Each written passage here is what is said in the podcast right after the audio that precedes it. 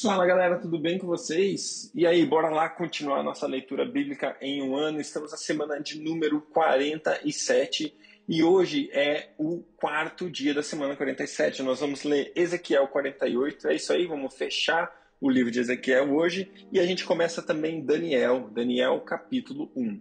Além disso, nós vamos ler Salmo 130 e também Salmo 131.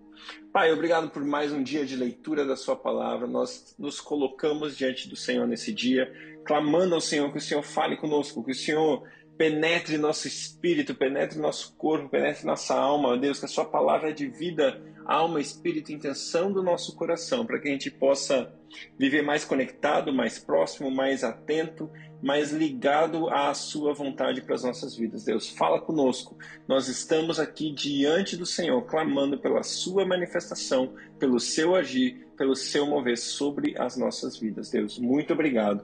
Nós estamos aqui para o Senhor, em nome de Jesus. Amém. Glória a Deus. Ezequiel capítulo 48. Vamos lá. Estas são as tribos relacionadas nominalmente. Na fronteira norte, Dan terá uma porção. Ela seguirá a estrada de Eltlon até Lebo-Amate. Azarenã e a fronteira norte, vizinha a Damasco, próxima a Amate, farão parte dos seus limites, desde o lado leste até o lado oeste. Acer terá uma porção. Esta margeará o território de Dan do lado leste e oeste ao oeste, do lado leste ao oeste. Naftali terá uma porção. Esta margeará o território de Aser, do lado leste ao oeste. Manassés terá uma porção. Esta margeará o território de Naftali, do leste ao oeste. Efraim terá uma porção. Esta margeará o território de Manassés, do leste ao oeste. Ruben terá uma porção. Esta margeará o território de Efraim, do leste ao oeste. Judá terá uma porção. Esta margeará o território de Ruben do leste a oeste. Margeando o território de Judá do leste a oeste estará a porção que vocês apresentarão como dádiva sagrada. Terá doze quilômetros e meio de largura e o seu comprimento do leste a oeste equivalerá a uma das porções tribais. O santuário estará no centro dela. A porção sagrada que vocês devem oferecer ao Senhor terá 12 km e meio de comprimento e 5 km de largura.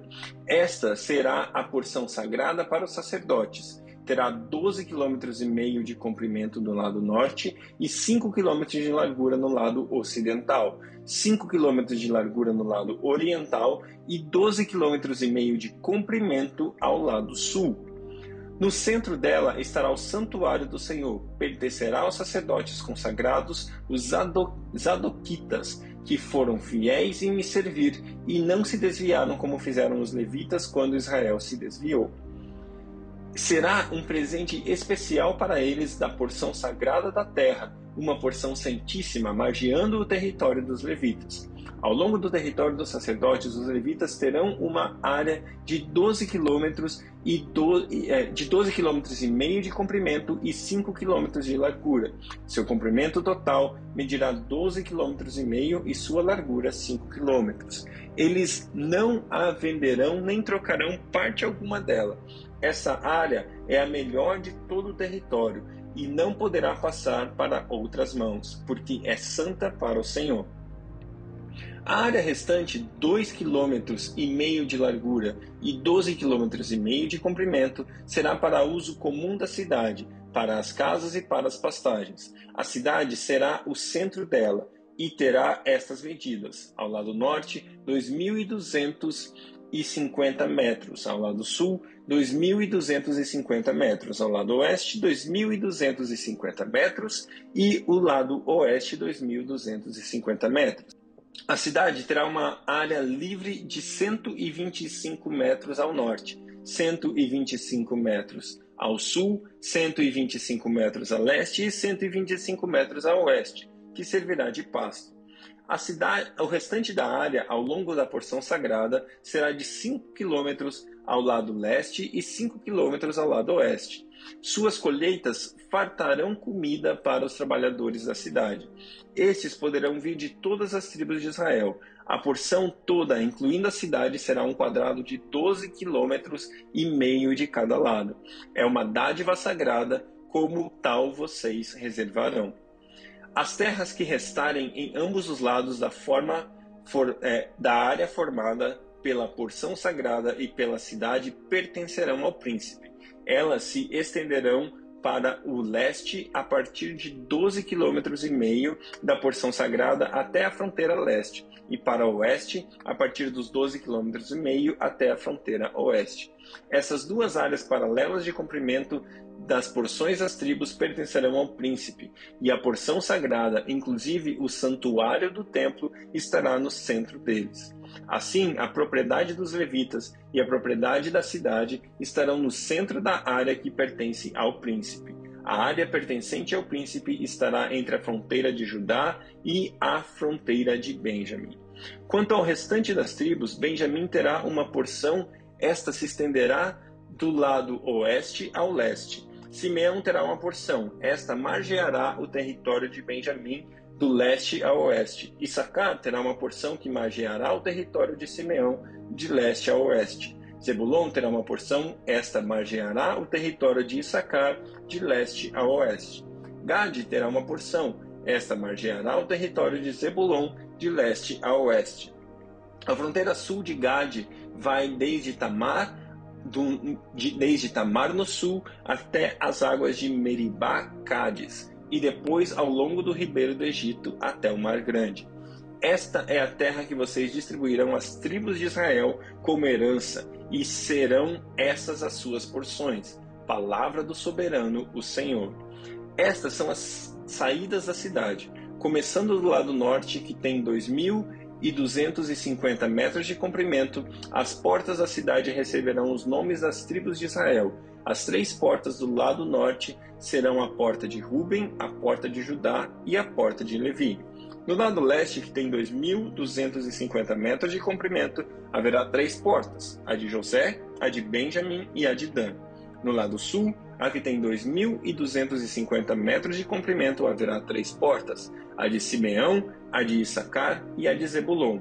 No lado oeste, no lado oeste, que tem 2.250 metros de comprimento, haverá três portas: a de Gade, a de Aser e a de Naphtali.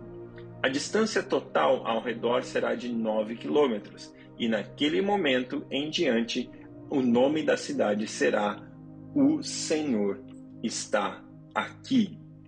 Glória a Deus, a presença de Deus no meio do seu povo, a presença de Deus sendo restaurada, Deus novamente ali junto com o povo de Israel, habitando entre eles. Glória a Deus, o Senhor está aqui. Daniel, capítulo 1. Vamos lá, leitura do livro de Daniel, capítulo 1. No terceiro ano no reinado de Jeoaquim, rei de Judá, Nabucodonosor, rei da Babilônia, veio a Jerusalém e a sitiou. E o Senhor entregou Jeoaquim, rei de Judá, nas suas mãos, e também alguns dos utensílios do templo de Deus ele levou os utensílios para o templo do seu, do seu Deus na terra de Sinear e os colocou na casa do tesouro do seu Deus. Depois ordenou a Aspenaz, o chefe dos oficiais da sua corte, que trouxessem alguns dos israelitas da família real e da nobreza, jovens sem defeito físico, de boa aparência, cultos, inteligentes, que dominassem vários campos do conhecimento e fossem capacitados para servir no palácio do rei. Ele deveria ensinar-lhes a língua e a literatura dos babilônios. De sua própria mesa, o rei designou-lhes uma porção diária de comida e vinho. Eles recebiam um treinamento durante três anos e depois disso passariam a servir o rei. Estes, é, entre eles estavam alguns dos que vieram de Judá: Daniel, Ananias, Misaías e Azarias. O chefe dos oficiais deu-lhes novos nomes. A Daniel deu o nome de Beltazar, a Ananias o nome de Sadraque, a Misael Mesaque e Azarias Abednego. Daniel, contudo, decidiu não se tornar impuro com a comida e com o vinho do rei, e pediu ao chefe dos oficiais permissão para se abster deles. E Deus fez com que o homem fosse bondoso para com Daniel e tivesse simpatia por ele. Apesar disso, ele disse a Daniel: Tenho medo do rei, o meu senhor, que determinou a comida e a bebida de vocês. Se ele os achar menos saudáveis que os outros jovens da mesma, da mesma idade, o rei poderia pedir a minha cabeça por causa de vocês. Daniel disse então ao homem que o chefe dos oficiais tinha encarregado de cuidar dele e de Ananias, de Misael e de Azarias. Peço que faça uma experiência com seus servos durante dez dias. Nos dê nada além de vegetais para comer e água para beber. Depois compare a nossa aparência com os dos jovens que comem a comida do rei, e trate os seus servos de acordo com aquilo que você concluir. Ele concordou e fez experiência com eles durante dez dias. Passados os dez dias, eles pareciam mais saudáveis e mais fortes do que todos os jovens que comiam a comida da mesa do rei. Assim, o encarregado tirou a comida especial e o vinho que haviam sido designados, e em lugar disso, de, lhes dava vegetais. Esses quatro jovens, Deus deu sabedoria e inteligência para conhecerem todos os aspectos da cultura e da ciência. E Daniel, além disso, sabia interpretar todos os tipos de visões e sonhos. Ao final do tempo estabelecido pelo rei para que os jovens fossem trazidos à sua presença, o chefe dos oficiais apresentou a Nabucodonosor. O rei conversou com eles e não encontrou ninguém comparável a Daniel, Ananias, Misael e Azarias, de modo que eles passaram a servir o rei. O rei, deu, o rei lhes fez perguntas sobre todos os assuntos que exigiam sabedoria e conhecimento, e descobriu que eram dez vezes mais sábios do que todos os magos e encantadores de todo o seu reino. Daniel permaneceu ali até o primeiro ano do rei Ciro. Salmos capítulo 130 Das profundezas clama a ti, Senhor. Ouve, Senhor, a minha voz. Estejam atentos os teus ouvidos às minhas súplicas. Se tu, soberano Senhor, registraste os meus pecados, quem escaparia? Mas contigo está o perdão para que sejas temido. Espero no Senhor com todo o meu ser e na Sua palavra ponho a minha esperança. Espero, espero pelo Senhor mais do que sentinelas pelo manhã, pela manhã. Sim, mais do que sentinelas esperam pela manhã. Ponha a sua esperança no Senhor, ó Israel, pois o Senhor, pois no Senhor há amor leal e plena redenção. Ele próprio redimirá Israel de todas as suas culpas. Que versículo interessante isso, não é? O que você acha? Mas contigo está o perdão para que seja temido. É maravilhoso saber que nele nós temos o perdão, nele nós temos o acesso à pureza, à santidade plena, à santidade completa. E é nele para que ele seja temido. Interessante porque muita gente fala, muitas vezes a gente ouve que ah, Jesus Cristo nos salvou, nós podemos viver uma vida de pecado, uma vida qualquer, a gente não, a graça é suficiente. Mas ao mesmo tempo, sim, a graça é perfeita, plena, completa, indiscutível. A graça é perfeita.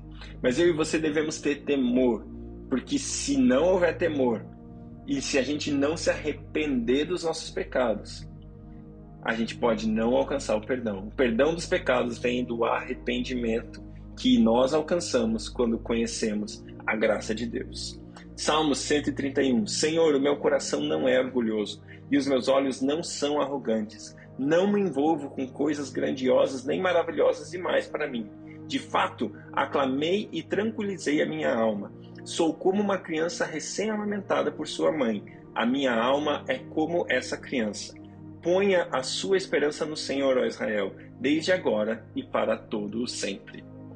Glória a Deus, glória a Deus pela sua palavra, que Deus abençoe o seu dia e até amanhã.